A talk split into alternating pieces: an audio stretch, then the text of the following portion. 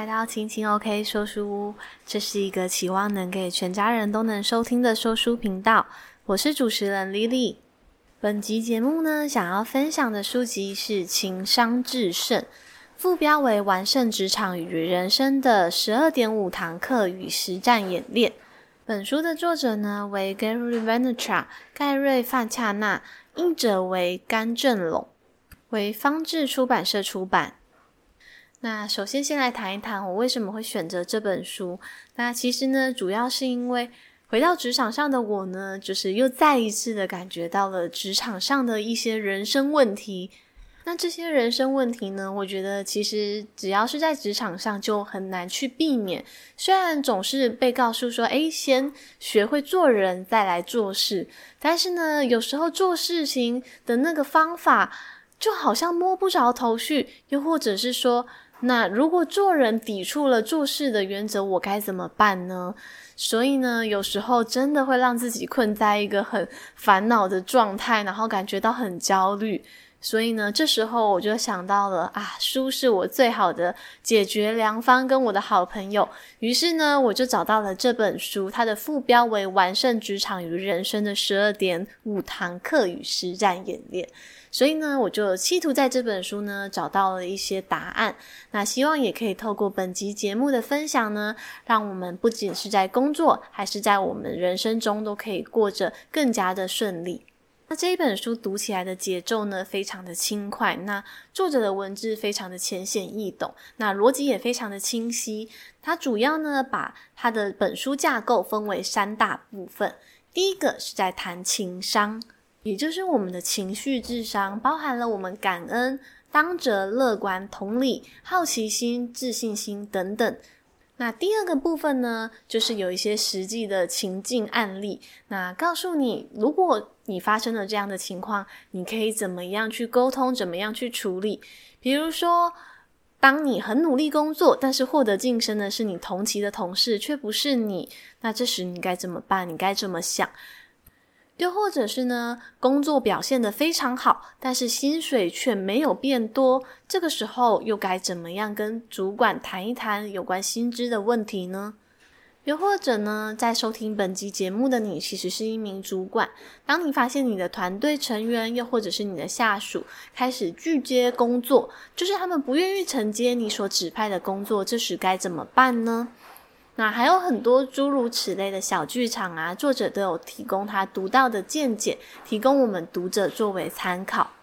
那么第三部分呢，就是有关实践练习篇的部分了。那其中的做法呢，包含作者引导的一些问题，让读者们一起反思以外呢，还有例如可以拍摄感恩的影片，又或者我们可以打开我们的手机通讯录，找找你认为最乐观的五位人，然后传简讯给他们，然后跟他们谈谈话。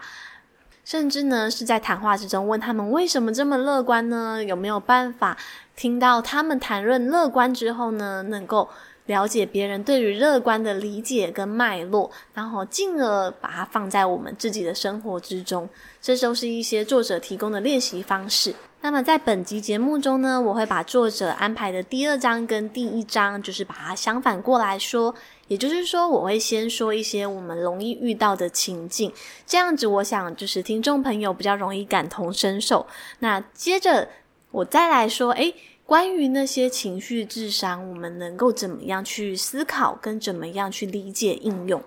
那接下来我会摘述几个我切身比较有感，又或者是曾经遇过，又或者是猜想比较多人可能会遇到的问题的情境。那第一个呢，是获得晋升的是同期同事，而不是你，这时该怎么办？该怎么想呢？作者认为呢，其实关于这个问题呢，他认为最主要的思考点是呢，一开始是否是善意的出发。如果说一开始呢，我们为的是同事的晋升而感觉到开心，那么你自己的心理状态反而会轻松很多。那当然，作者也有说到这些虽。然说起来感觉好像蛮容易的，但是这其实蛮需要我们心理素质强大的后盾。作者提及呢，当我们想要跟别人谈及这个话题的时候，不管是我们的主管，还是说我们的同事，如果我们一开始就在进行谈话的时候表现出很强的侵略性，那表现出我们的愤怒，这个谈话的利益呢，就非善良的坦率。所以呢，这种咄咄逼人的态度，其实就意味着这场谈话将宣告无疾而终。就是其实一开始他就已经结束了，因为反而会沦落成一种抱怨跟不满。他们其实关注到就是，诶，别人晋升这件事情呢，那你的心情也许真的受到了波动，因为你会觉得你自己也同样努力，但为什么不是我呢？那作者这边提到了，我觉得一个想法其实是有关于照顾自己内心的想法，我觉得其实是非常体贴的。他说，我们必须要了解到，当主管们在做这项决策时的主观看法，并不是针对你的能力做出批评或者是最终的判断，他只是针对他过去平常自己所看见的那一些部分来做出一个判断。也就是说呢，不要因为某部分的人，即使那一部分人是一两个人，也许是你的主管，他们主观的认定你的同事晋升的那位同事工作表现比你优秀，你就对自己感觉到没有自信，或者是否定自己。所以说呢，关于你同期的同事晋升的比你快，作者认为呢，其实呢就是带着良善的利益，一来呢就是欣赏对方，他同样具有这些值得晋升的优点；二来呢就是肯定自己。那作者呢特别提醒读者说，虽然这一本书呢提到了有一些做法会让有些读者觉得，诶，这些做法好像有点曲高和寡，诶，好像过于高尚，很难执行。但作者说呢，如果你发现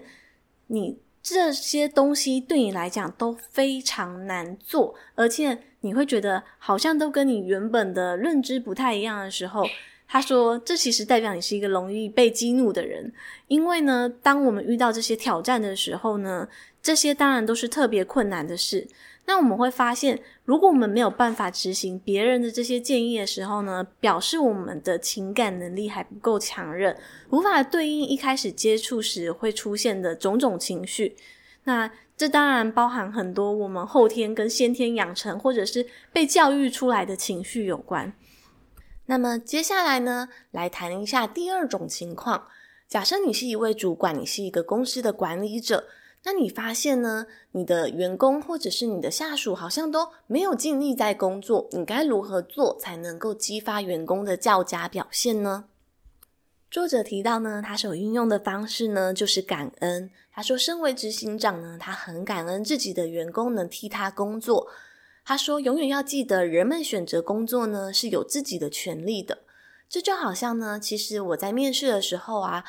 或者是在工作的时候，我也会提醒自己，就是其实呢，不只是公司选择我们，又或者呢，也可以换另一个角度，是我们是彼此的选择，就是我也选择为这间公司工作。所以我觉得有时候啊，是态度谦虚，但不要卑微。那我觉得在这个社会文化底下，不管是你面对你的主管，又或者是你的老师，其实他们感觉好是看起来是。好像相对比你拥有更多的权利，但是呢，其实我一直告诉我自己，其实呢，不管是在面对学校的教授啊、老师，又或者是在面对公司的主管，我的态度呢，应该是尊重，而不是认为自己低他一等。因为理论上呢，从这个社会上来看，其实每个人都是一样平等，一样是该受到尊重的人。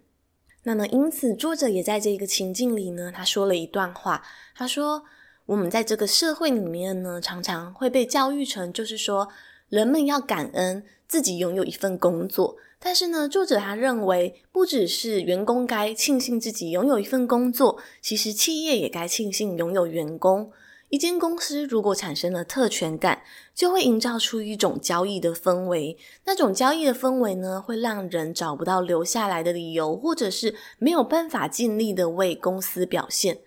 因此呢，假设你是一位主管，你希望你的员工呢能够尽力表现。其实呢，我觉得比起再多的管理技巧啊，其实感恩是一个关键。因为感恩呢，就像是你们是一个团队，你感激他为你分担的事情，那其实你也是在为更高的公司高层在负担事情。那我觉得，如果大家都是在这个感恩的回圈里面呢，其实就更像一个团队，彼此去共同做好一件事情。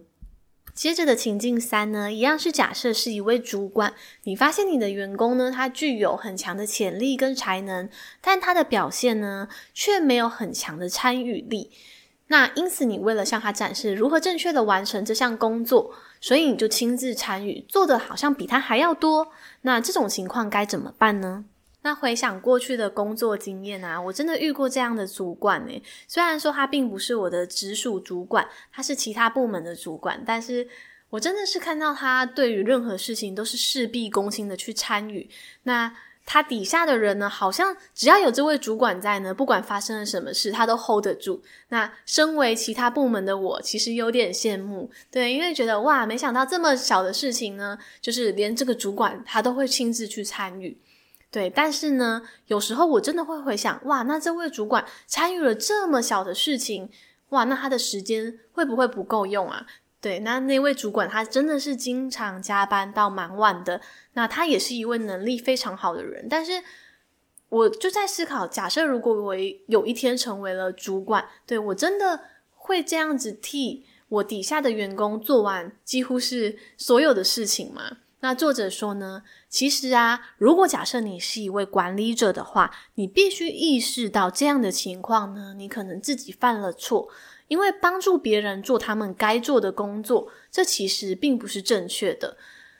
换句话说呢，在当事人没有参与的情况下，做好对方的工作，这样的做法呢，其实并不会让当事人成长，因为他们并没有参与这个过程。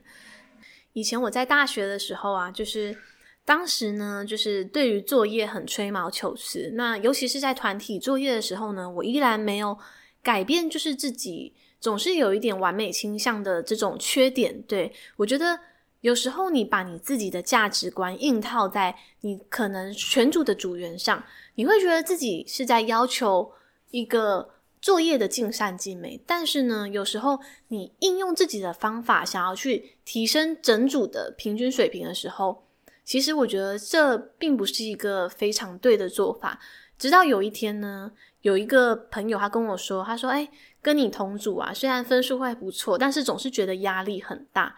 那后来他的这句话让我思考了很久。我也在想啊，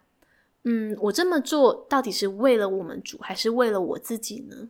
那当时那个问题并没有马上获得了解决，但是它就一直放在我心里。那我也很想要有一点改变，因为我不希望自己是一个只会做事却不会做人的人。那直到有一天，我跟另外一位朋友聊起了这件事情，那他就跟我说：“诶，我告诉你哦，其实我觉得啊，如果你强迫用自己的方式来提升整组的分数，那那个分数只是代表你个人，并不是代表你们组。假设呢，如果你自己你可以拿到九十分，那这九十分是代表你自己。但是呢，如果你的整组他们一起去完成这项工作，大家都尽力了。那这个分数假设如果是八十分好了，他说在整组的组员其实应该都要能够接受这个分数，就是我们整组的共同分数。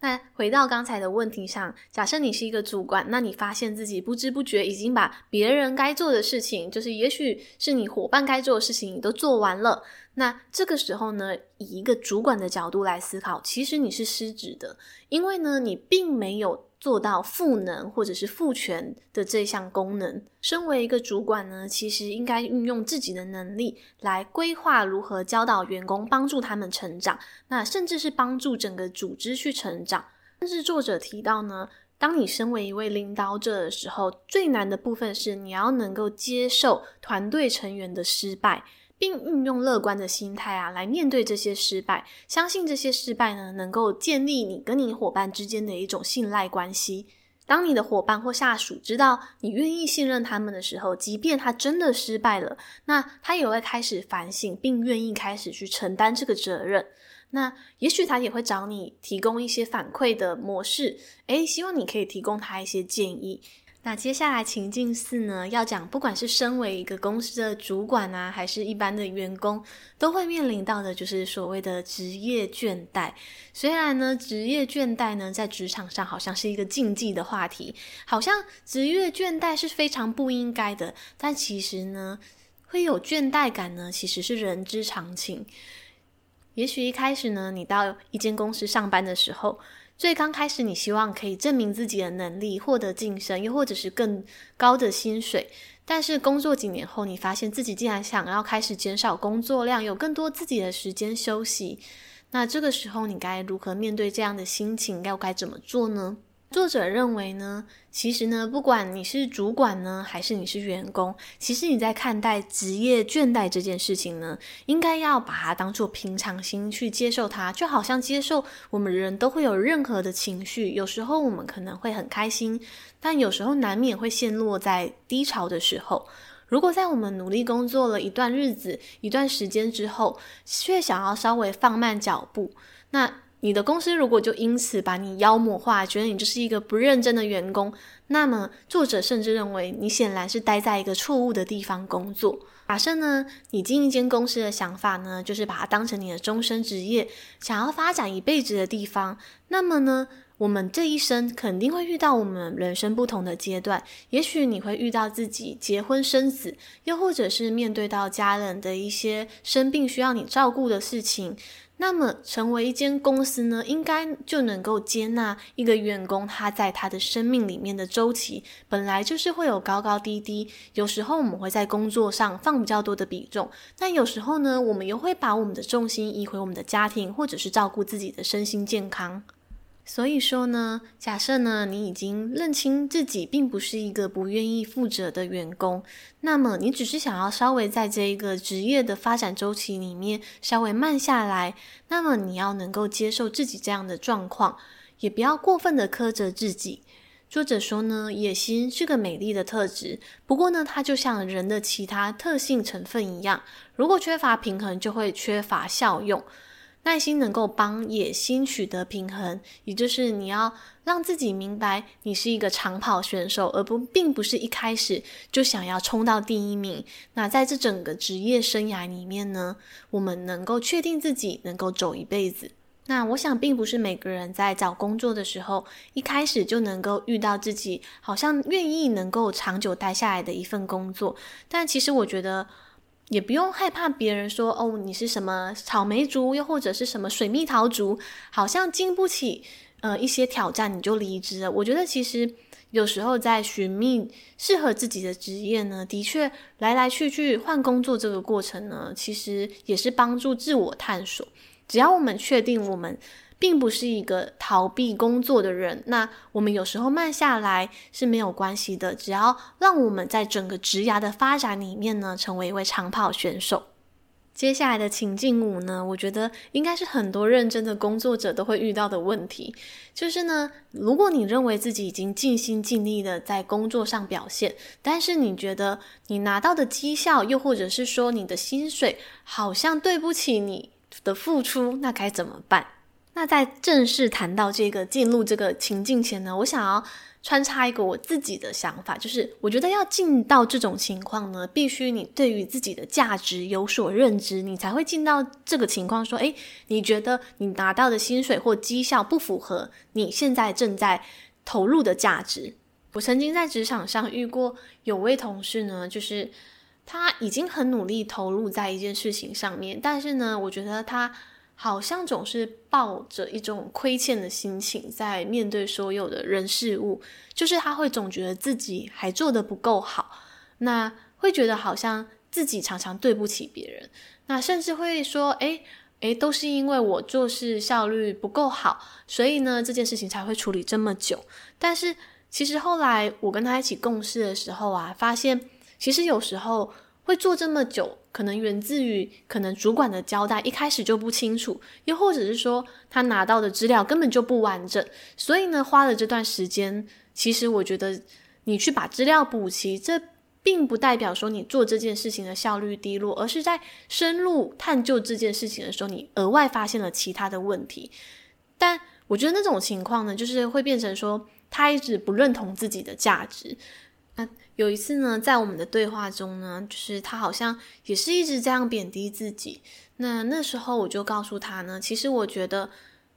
我们愿意去对一件事情负责呢？其实我觉得这就是一种能力的开始。因为当我们不去逃避我们所要处理的问题，那也许一开始我们可能做得不够好，但是呢，当我们没有逃避，愿意去承担这个责任的时候呢，那日积月累下来呢，我们的能力就会慢慢的有所成长。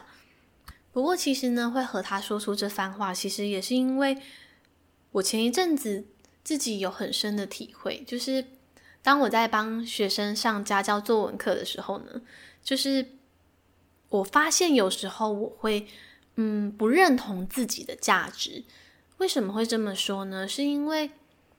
因为其实后来嗯、学生的数量慢慢变多之后，就是我有慢慢将价格就是往上稍微微调。但是呢，就是当他们说诶想要上团课的时候，我就。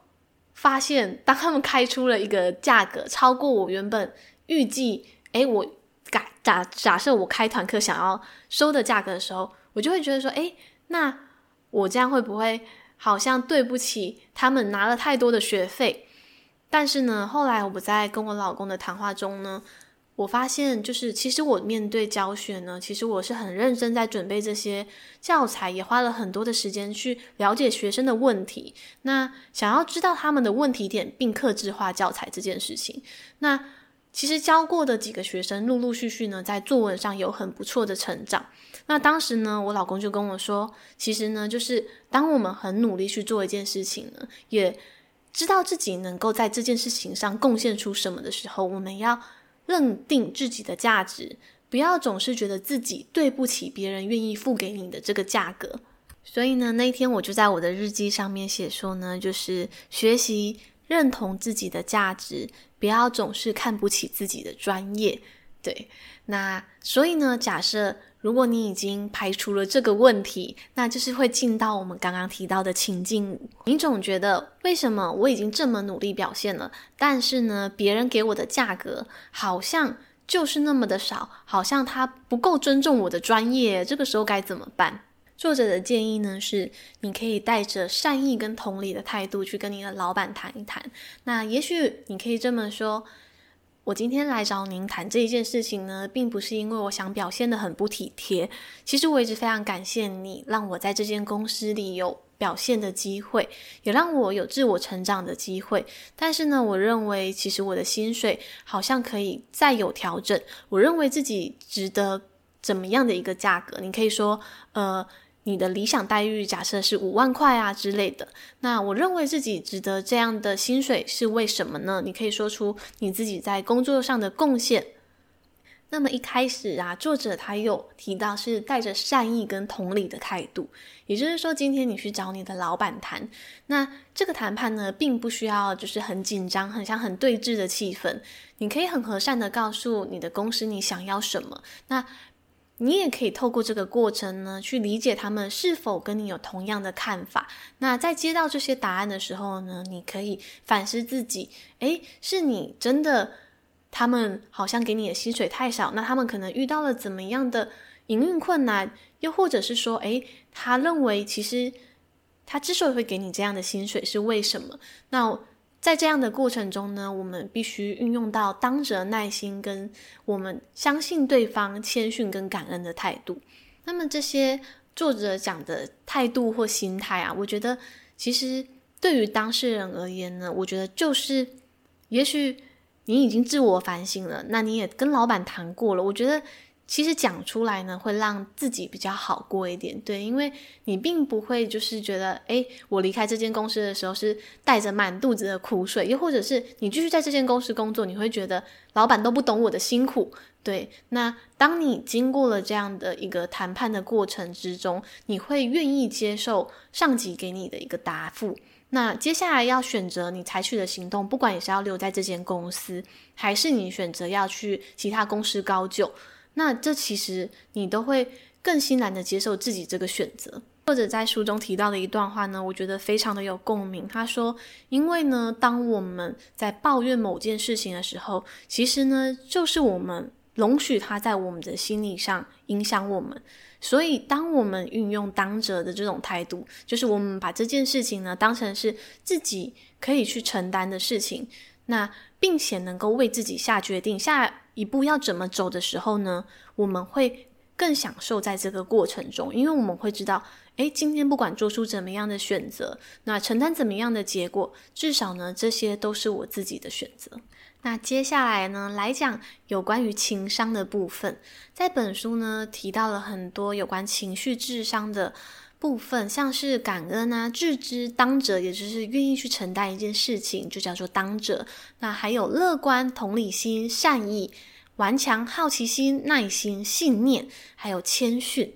甚至呢是野心。那我们该如何运用这些情绪智商来帮助我们在生活跟职场上呢？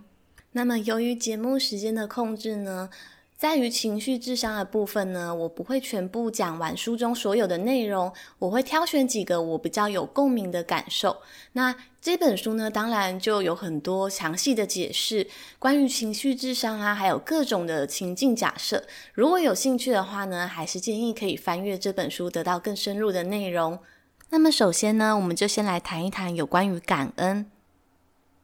感恩指的是呢，就是当我们对于自己所拥有的东西，乐于表示感谢，并且愿意回报出善意。那么，不管在我们的工作上啊，还是我们的生活中，其实呢，当然有很多值得感恩的事情啊，包含我们现在有地方住，然后可以在这里收听节目，又或者是说我们有办法吃饱穿暖，这些都很值得感恩。有一句话呢是这样说的：“比上不足，比下有余。”意思是说呢，如果我们可以将我们所拥有的呢，去跟我们生活中其他拥有比我们更多人比较，我们当然会觉得自己有所欠缺。但是呢，如果呢，我们总是看见自己所拥有的，并抱持着知足感恩的心情，我们就会很感恩我们自己所拥有的这些。甚至呢，我觉得人们愿不愿意去帮助别人呢？不是看因为你拥有了多少，而是呢，你本身就因为懂得感恩自己的生命，所以你才愿意把你一部分的拥有去跟别人做分享。因为你相信呢，这样的拥有并不是理所当然，所以你才会感恩，愿意去对生命有所付出、有所回馈，而不是一直想要掠夺更多，又或者是对于现况感觉到愤恨不平。那作者也有提到呢，其实感恩当然跟自满这个情绪是不一样的。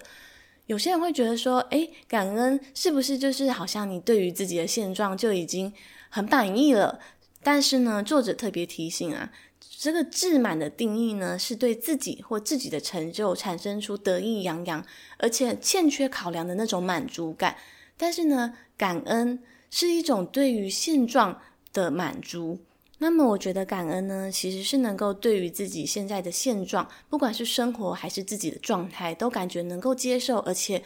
能够去喜欢那样的一个生活跟自己。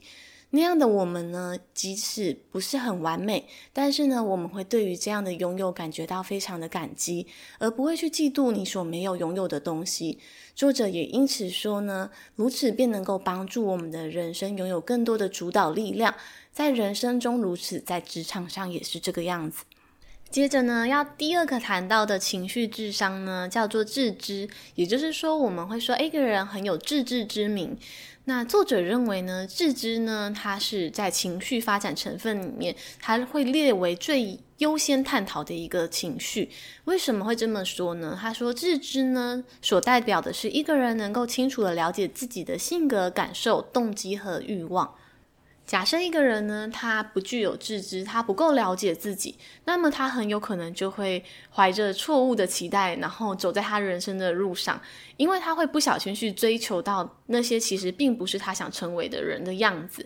好比说，他会觉得说，诶，好像成为一个很有名的 CEO 是一件很酷的事情，但是呢，他并没有诚实的面对自己。是否具有这样的能力以外，他是否有这样的意愿？他只是觉得说，好像大家都在追求某一种外在的成功，那那样会让他觉得说，诶，我去追寻那样子大家眼中的成功，会让我自己看起来很棒。但是呢，他并不带有自知的这样的情绪，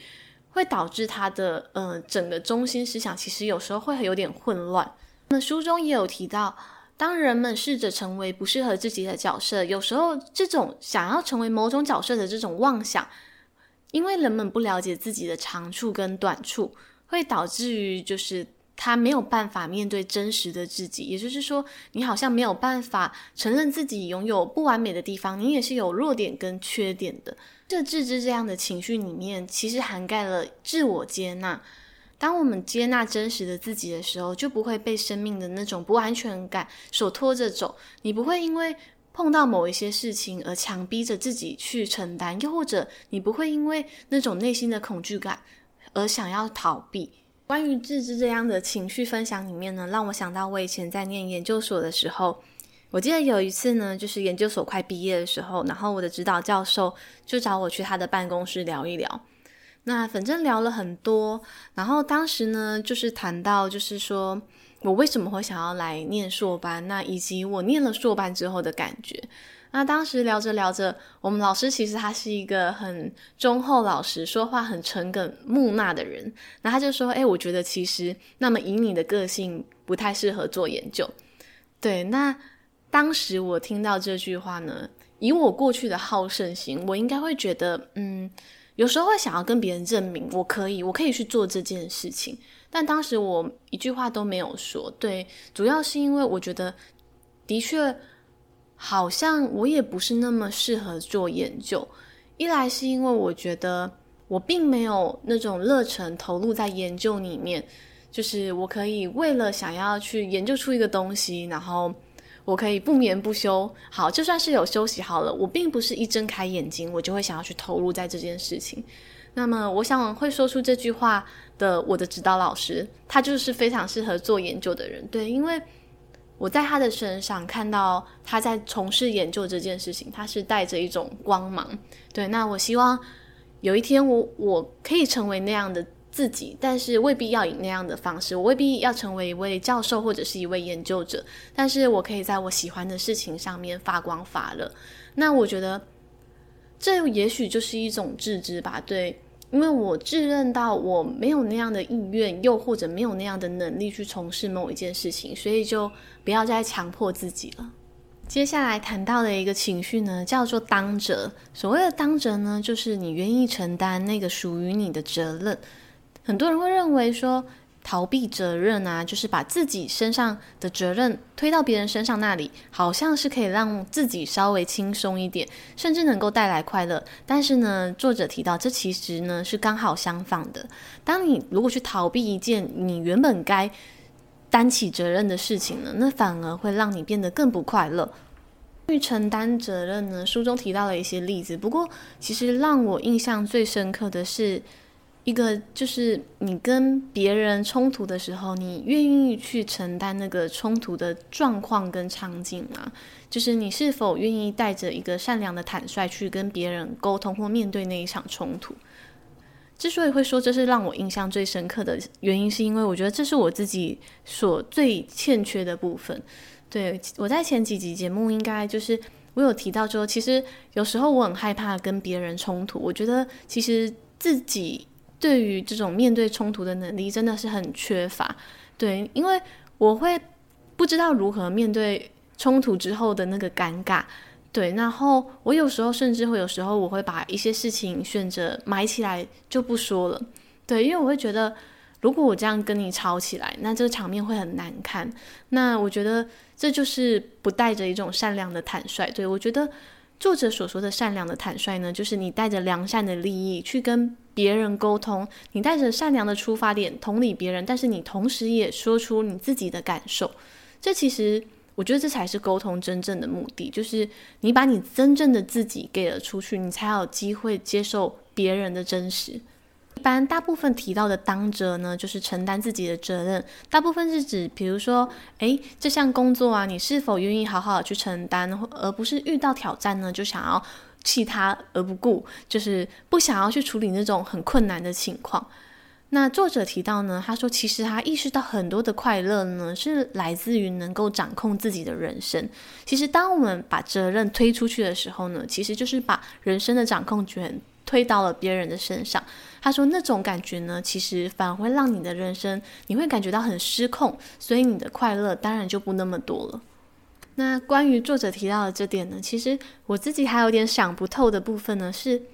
就是其实我觉得有时候承担一件责任需要一种勇气，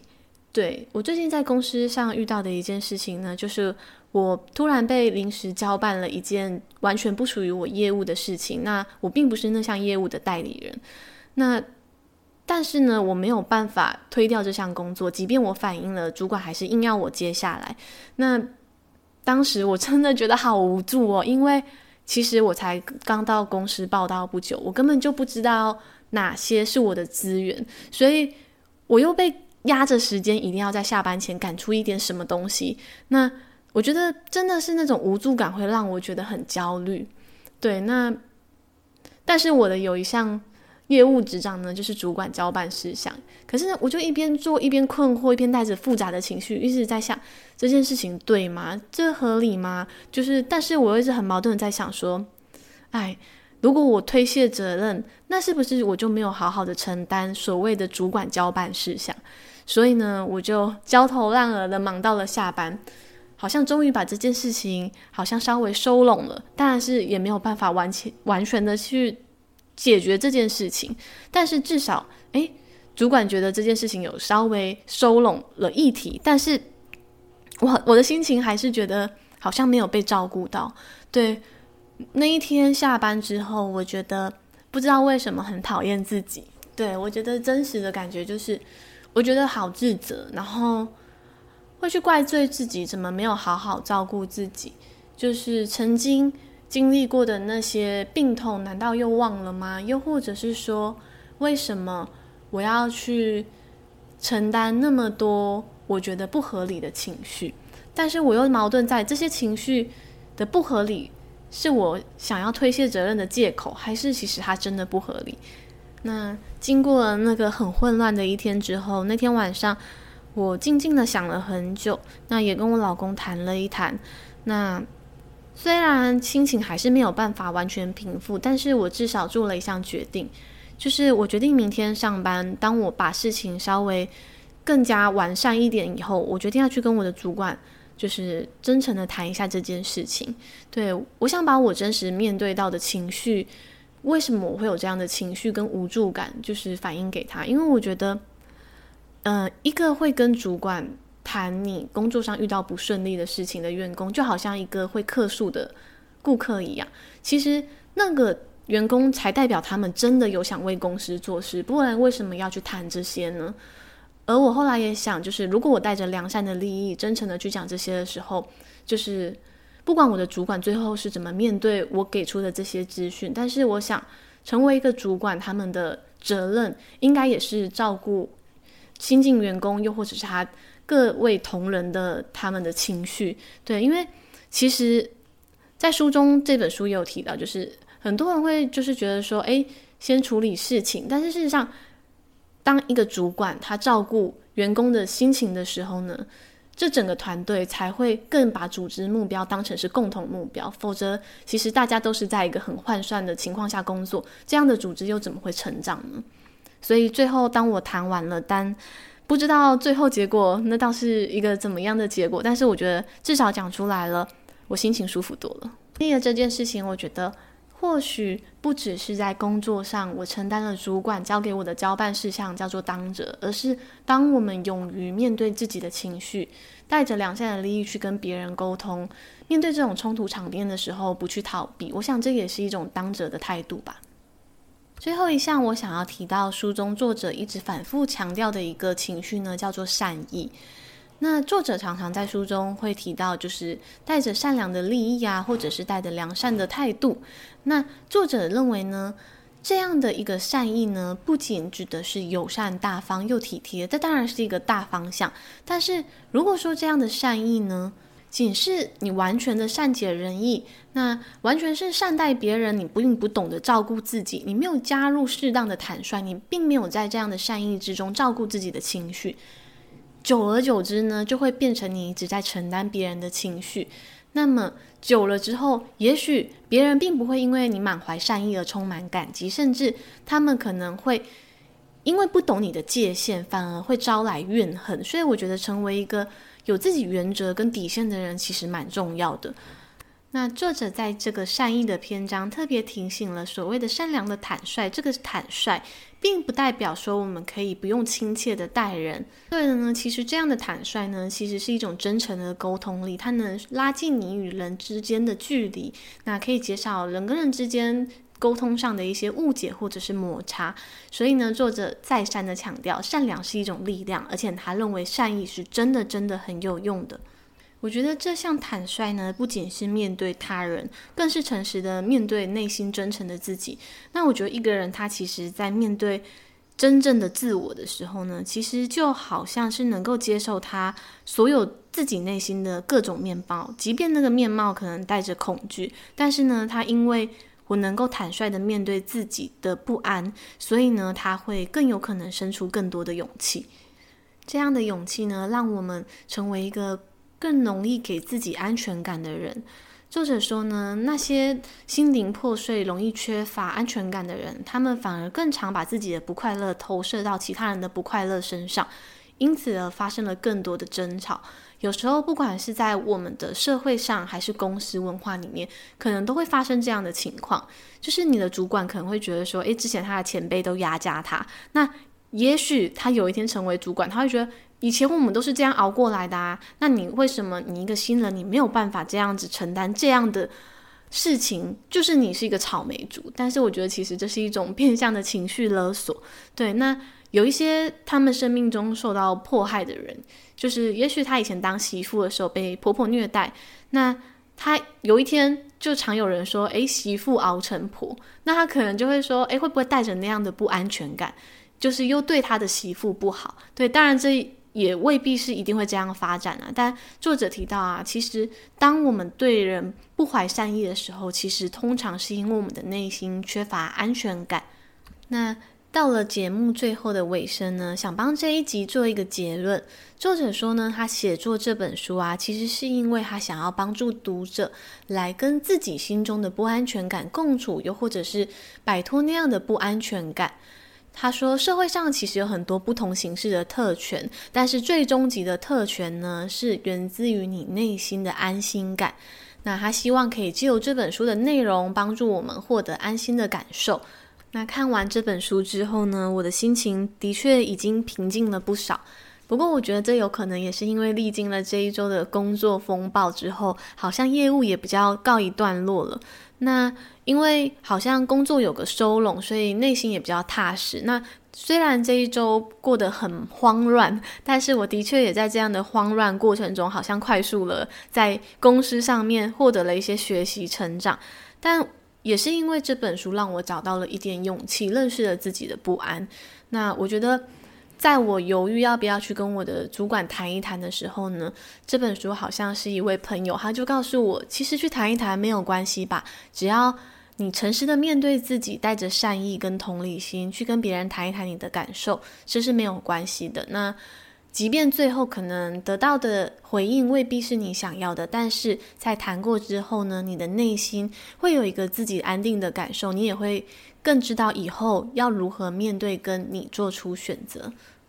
那同时，也是经由这一件事情呢，让我去反思自己。其实有时候，我们即便带着良善的利益去跟别人谈话的时候，其实我觉得谈话呢，不应该要预设立场，跟预设你想要得到的结果。对，我觉得有时候我可能会，嗯，过于需要。